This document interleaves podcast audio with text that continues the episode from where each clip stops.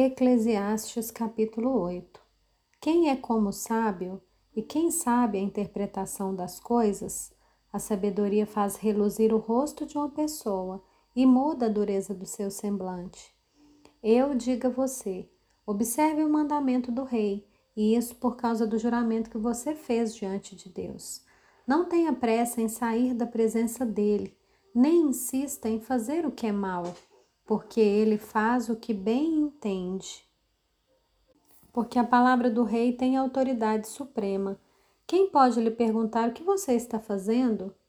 Quem guarda o mandamento não experimenta nenhum mal, e o coração do sábio conhece o tempo e o modo certo de agir, porque há um tempo e um modo para todo propósito, porque é grande o mal que pesa sobre o ser humano.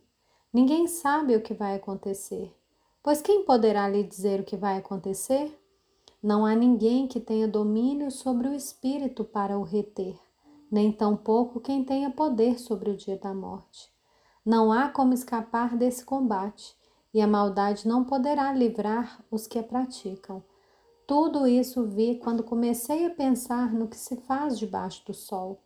Há um tempo em que uma pessoa tem domínio sobre outra pessoa para seu próprio mal. Assim, também vi os ímpios serem sepultados com honra, ao passo que os que frequentavam o lugar santo foram esquecidos na cidade onde fizeram o bem. Também isso é vaidade. Como não se executa logo a sentença contra uma obra má, o coração do homem está inteiramente disposto a praticar o mal. Ainda que o pecador faça o mal cem vezes e a vida dele se prolongue, eu sei com certeza que tudo correrá bem para os que temem a Deus.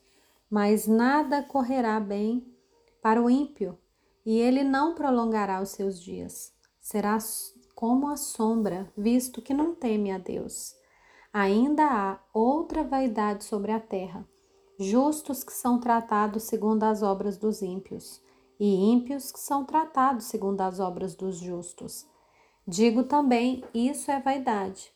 Por isso exalta a alegria, porque, porque para o ser humano não há nada melhor debaixo do sol do que comer, beber e alegrar-se, pois isso o acompanhará no seu trabalho, nos dias da vida que Deus lhe dá debaixo do sol.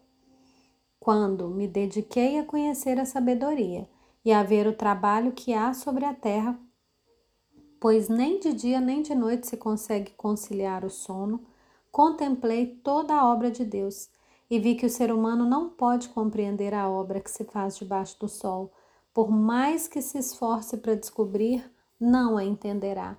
E ainda que o sábio diga que conseguirá conhecê-la, nem por isso a poderá achar.